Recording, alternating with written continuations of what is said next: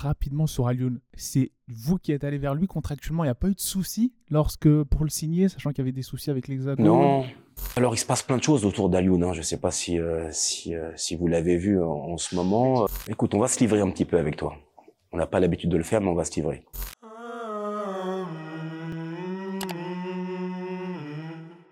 Salut Hatch, comment tu vas? Salut, ça va, merci. Merci d'avoir accepté l'invitation dans l'avant-combat et de nous accueillir au sein bah, de l'une de tes salles de la Hatch Academy. hein. Je rappelle le concept en deux parties.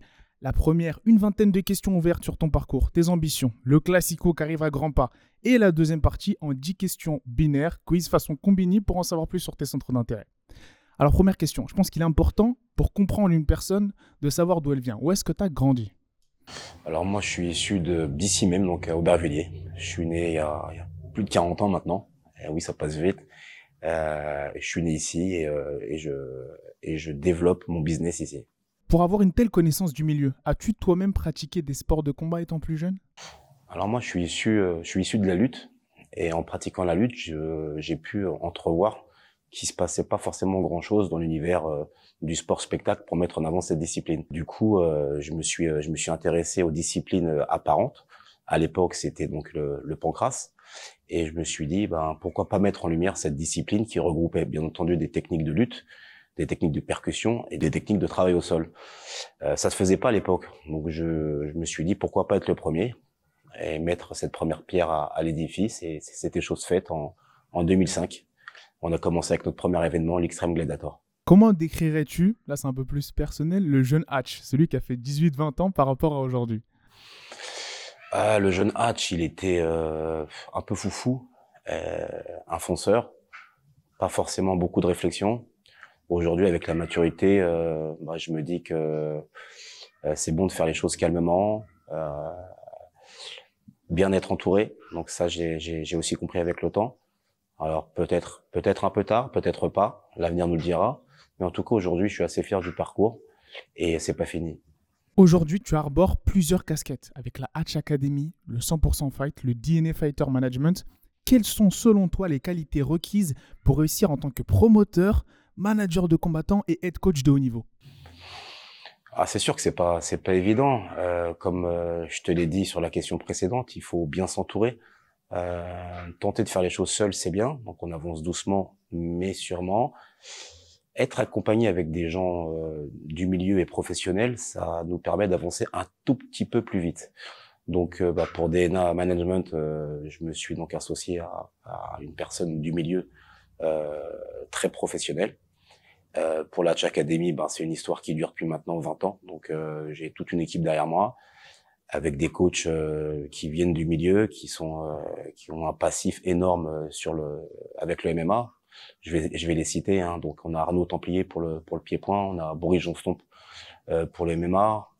Euh, on a eu Flavio Santiago Peroba il y a, il y a quelques années, Hakim Aitouaret. Euh, on a eu, enfin, je vais peut-être en, je oublier, mais en tout cas, voilà, on a eu de, de grandes personnalités. On les a, on les a toujours. Là, ils sont, à proximité. Et pour le présent, bah, Boris est là, Boris est là, Arnaud est là. Euh, on a Eric de la Sablière pour le sol, élève de Flavio Santiago, ceinture noire. Euh, donc, on a tout pour pouvoir évoluer dans de très bonnes conditions. On peut le voir avec euh, des managers tels qu'Ali Abdelaziz et d'autres à l'international qui s'entraînent avec les combattants qu'ils managent. Toi, c'est encore un autre niveau. Ça t'arrive de diriger parfois des sessions d'entraînement de fighters à la hatch. Est-ce que tu considères que c'est essentiel aujourd'hui pour un manager de combattants MMA d'avoir un pied dans la salle aux côtés des fighters qu'il manage Eh ben écoute, euh, c'est une très bonne question. Euh, j'ai lancé la deuxième académie euh, à Pantin et pour lancer cette académie, il a fallu être présent. Donc il a fallu que je lâche un petit peu le, le vivier, donc sur Aubervilliers avec tous mes fighters professionnels. Et je me suis rendu compte que c'était pas forcément pareil. Euh, du coup, je me suis donc secondé. euh, J'ai fait appel à une, une seconde personne pour pouvoir lancer euh, la Hatch Academy euh, 2.0 sur sur Pantin pour pouvoir être un peu plus présent euh, avec mes fighters. Et c'est voilà, c'est après c'est c'est tout autre chose. C'est une gestion complètement différente. On est proche d'eux, on sait ce qu'ils font, à quel moment, et ça n'a rien à voir sur la préparation euh, sur la préparation finale. En toute humilité, le 100% Fight est une réelle usine à talent. La grande majorité des champions européens actuels venant de France y sont passés. À ce jour, peut-on affirmer, affirmer que sans Hatch et son équipe, le MMA français ne serait pas là où il est actuellement en termes de développement de carrière? Oh, je vais pas, je vais pas avoir la prétention de dire ça. Je vais, je vais simplement dire qu'on a fait partie euh, des, euh, des, acteurs majeurs pour le développement du, du MMA en France. Euh, après, il est, il est évident qu'on qu'on a joué un, comment dire, euh, un, un, rôle essentiel pour le développement du MMA avec quasiment un événement tous les mois. Euh, bah, faut savoir qu'on est à peu près à, plus de 200 événements, alors tout confondu, hein, que ce soit euh, MMA, que ce soit grappling, JB, tout ce qui navigue autour du MMA, on a voulu faire un petit peu de bruit. Et euh, donc c'est pas rien, c'est pas rien. Et si aujourd'hui euh, le MMA était légalisé, oui, je pense qu'on fait partie de, de ces précurseurs. Plus qu'un dénicheur de talent, je te vois vraiment comme un créateur de talent. Saladin Parnas et bien d'autres en sont l'exemple. Pour le cas Ramzan en particulier, ça va faire combien de temps qu'il s'entraîne à la hache maintenant? Et quelle qualité majeure as-tu décelé chez ce jeune combattant? Euh, alors, euh, faut savoir déjà euh, à la base, euh, faire des événements sportifs, c'était pas forcément euh, vouloir faire le show, faire le spectacle. Non, derrière il y a une, toute une stratégie. Et cette, stratégie, c'est vrai que j'en parle très rarement dans les médias, mais c'était de mettre en avant mes propres fighters. Voilà. Euh, ensuite, il y a eu l'engouement du public, donc ça m'a motivé pour pour en faire d'autres, plus, et faire encore plus tourner mes fighters.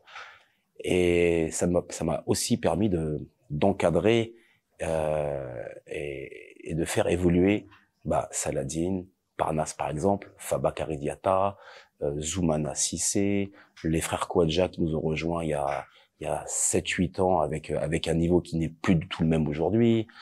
Euh, enfin, je, si euh, je vais en citer d'autres, il y a eu Polyfonte, Malik Silla qui nous a rejoint, Kevin Petche qui nous a rejoint. Enfin, je sais pas un hasard. Euh, Grégory Baben il y a, il y a 3-4 ans.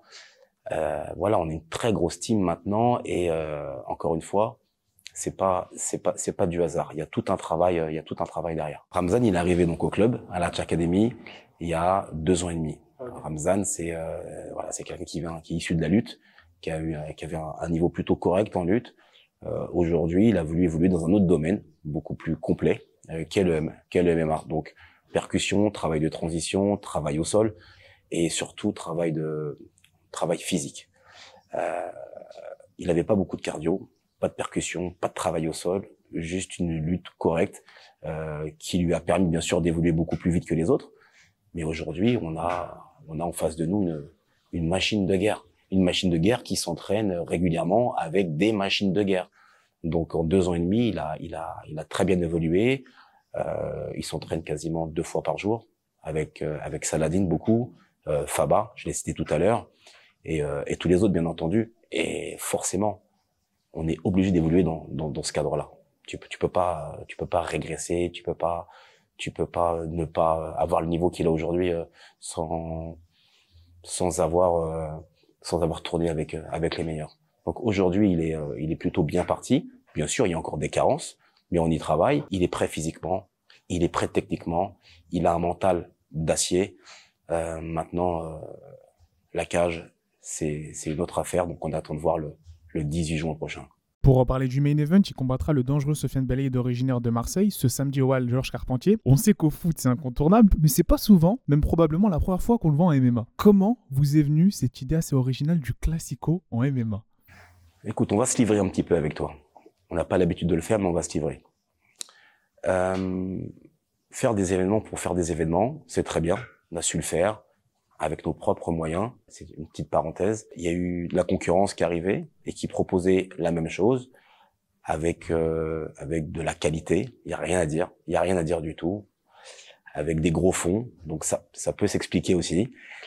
Euh, mais euh, sur la qualité du show, rien à redire. Donc me dire faire euh, tenter de faire aussi bien, c'est chouette, mais se diriger vers un autre concept, ça peut être ça peut être sympa.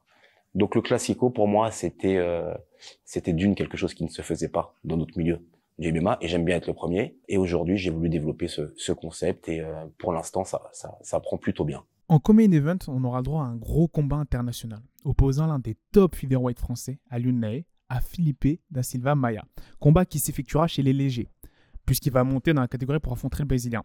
Quelles sont tes attentes pour ce gros combat de main event? Euh, alors, il se passe plein de choses autour d'Alioun. Hein. Je ne sais pas si euh, si, euh, si vous l'avez vu en, ce moment. Euh, voilà, Alioun, c'est, je pense qu'il fait partie de, des meilleurs 66 kilos français. maintenant, il devait il devait combattre à à la concurrence. Ça ne s'est pas fait. Donc du coup, on s'est précipité entre guillemets parce que bon, il y, a, y, avait une place sur le sur le plateau. Et du coup, euh, du coup, on l'a, on l'a placé. On l'a placé sur euh, sur le 100% fight euh, contre un adversaire qui est plutôt plutôt plutôt intéressant puisqu'il avait déjà combattu Kevin Pecci il y a quelques années au 100%.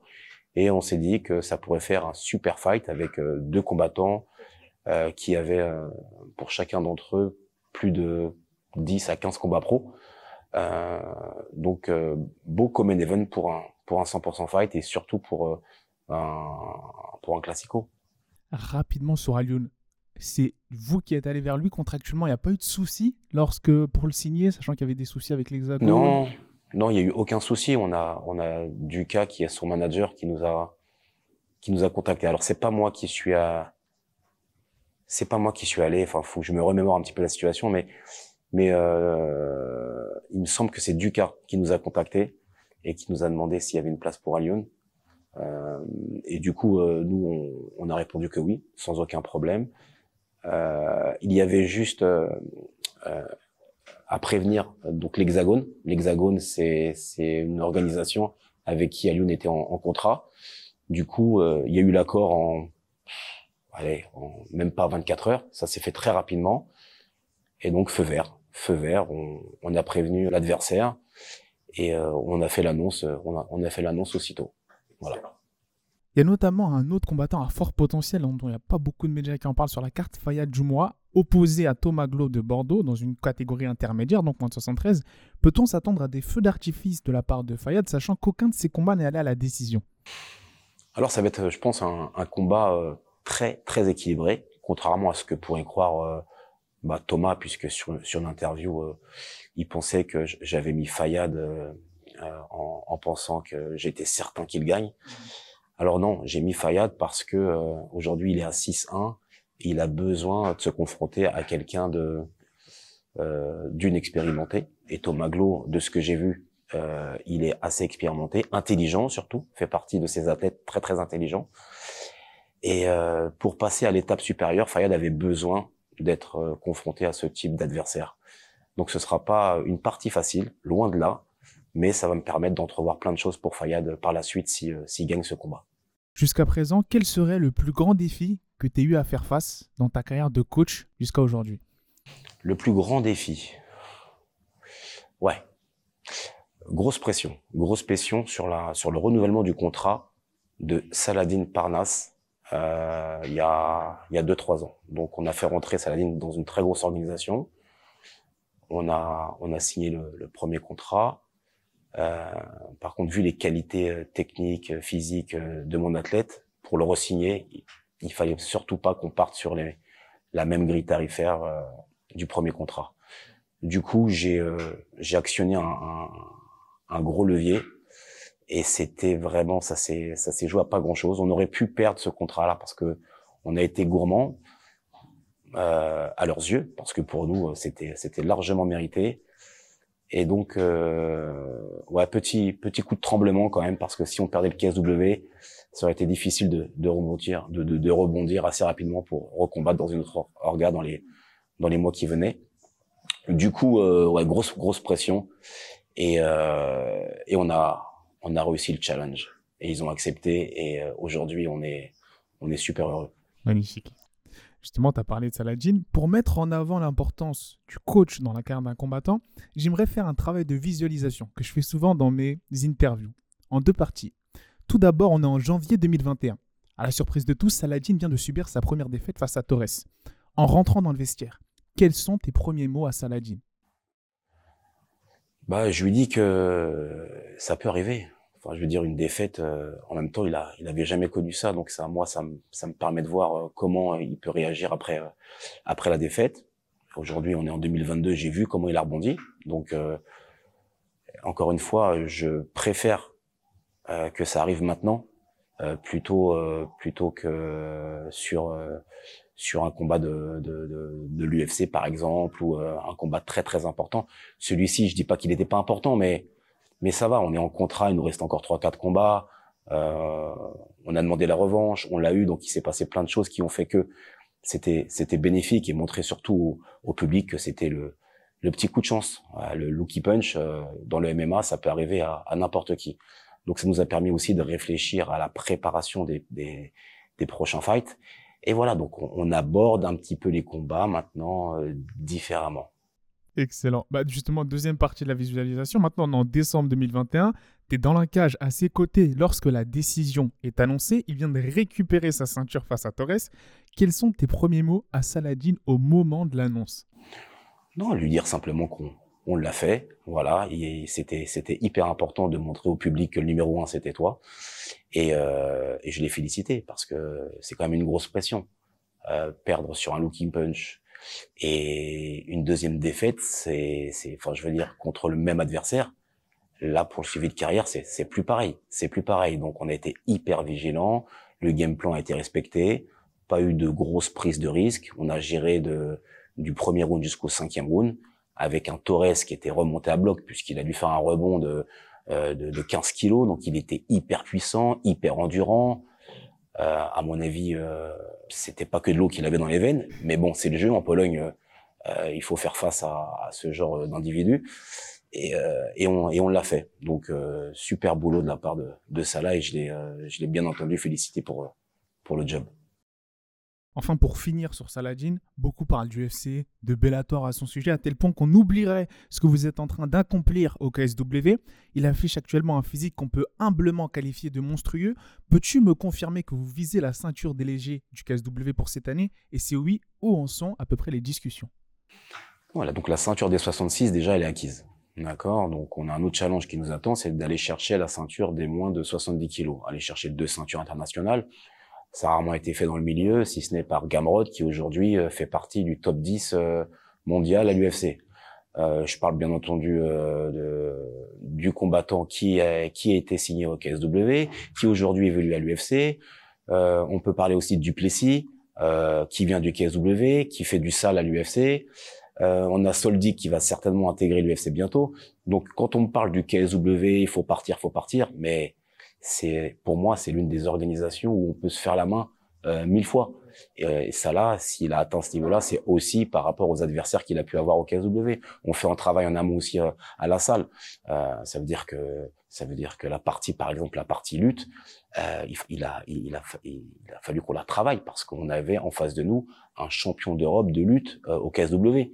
Donc voilà un paramètre sur lequel on n'était pas forcément rassuré. Eh ben on a on a fait le job, on a fait appel à des lutteurs, euh, ça s'est préparé, et comme il à l'aise partout, bah, ça, ça, a payé, ça a payé. Donc KSW, euh, on va chercher la ceinture, on va défendre les ceintures ensuite, 66 et 70, parce qu'on est encore en contrat sur, euh, il nous reste trois combats, me semble-t-il, et ensuite, eh ben ensuite, euh, peut-être, j'ai bien dit peut-être l'UFC, peut-être pas, des négociations vont se faire avec le KSW. faut savoir qu'on est considéré à, au KSW. On le sera pas forcément tout autant à l'UFC, mais euh, mais ce qu'on veut nous, en tout cas, ce qu'on veut à la finale dans les prochaines années, une fois que Salah sera mature à 100%, c'est d'aller chercher cette ceinture à l'UFC forcément et montrer au monde entier que c'est le numéro un incontestable et incontesté. Voilà. Quand tu as sous ton aile un jeune combattant pour revenir à Ramzan avec un si gros potentiel, une très grosse influence hein, médiatique sur les réseaux qui va avec, c'est quoi la stratégie pour la gestion de carrière? Se construire petit à petit dans une organisation telle que la tienne ou, sachant qu'il a les armes pour le niveau européen, profiter de sa forte popularité et l'envoyer le plus rapidement possible comme un Parnasse dans une grosse organisation européenne, voire mondiale, comme le Bellator et l'UFC. Alors attention, tu me dis comme Parnasse. Parnasse, il a fait, il a fait une organisation nationale assez longtemps. On l'a construit, on l'a façonné, hein, Saladin. Hein. Euh, et ensuite, une fois qu'il a réussi à avoir une certaine maturité dans le combat, on, s'est dirigé vers l'international. Et c'est ce qu'on a fait pour tous nos athlètes.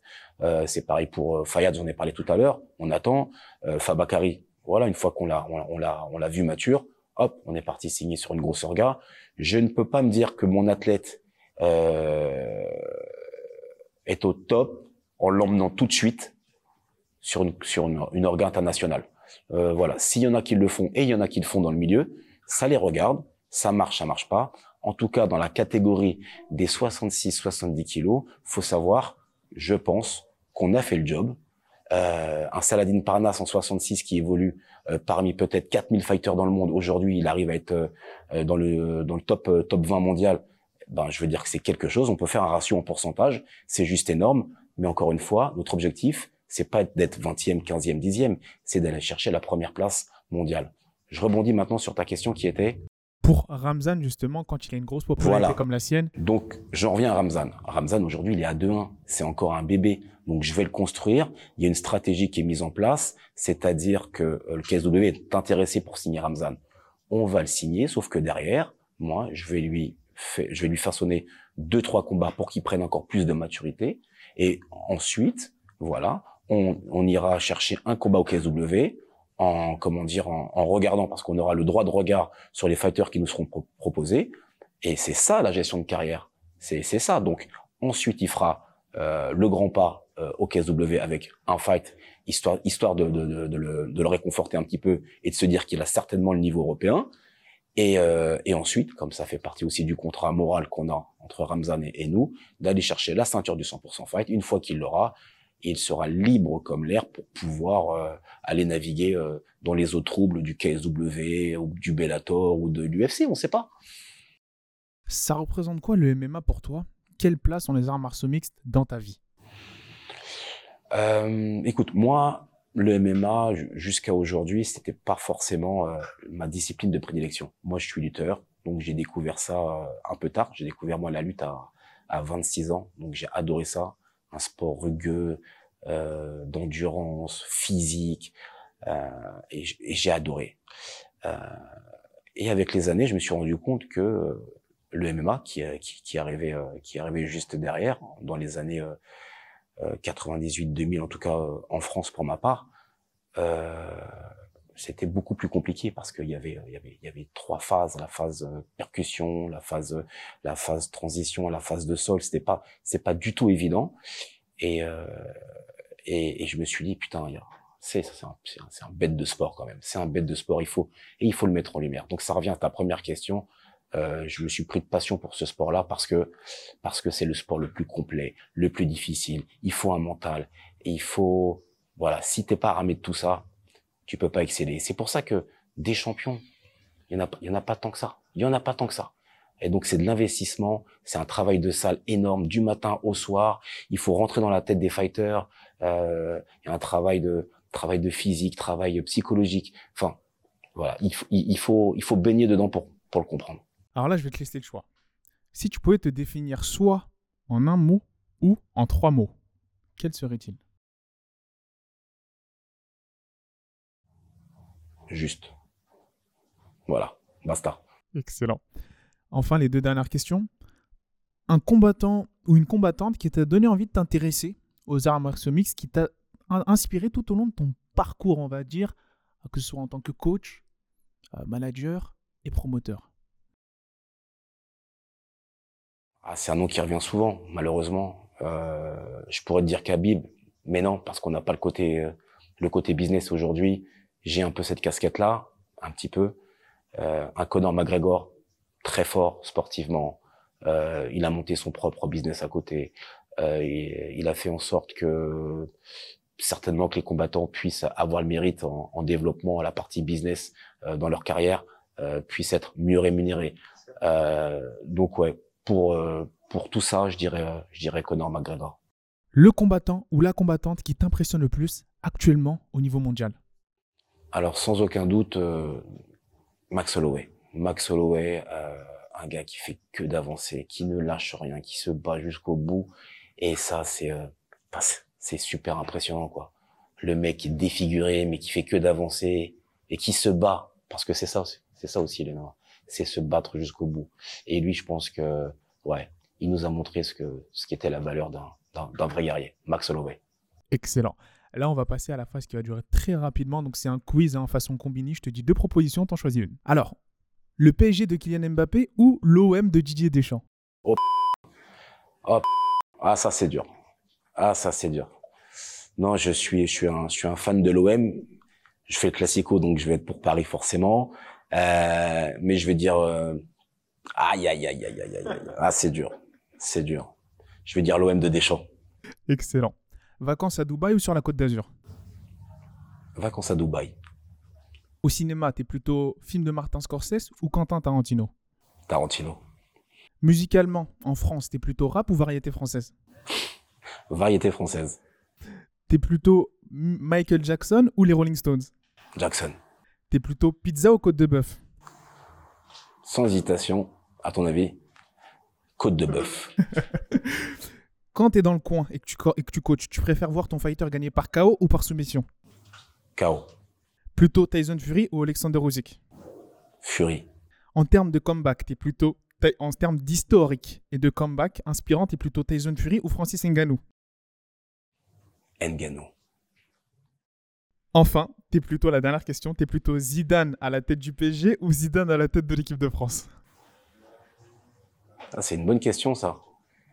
Eh ben, je serais Zidane à la tête de l'équipe de France. Excellent. Bah, merci beaucoup, hein, H, euh, pour cette interview. Et on vous souhaite un excellent, bah, une excellente suite pour le Classico. Merci à toi.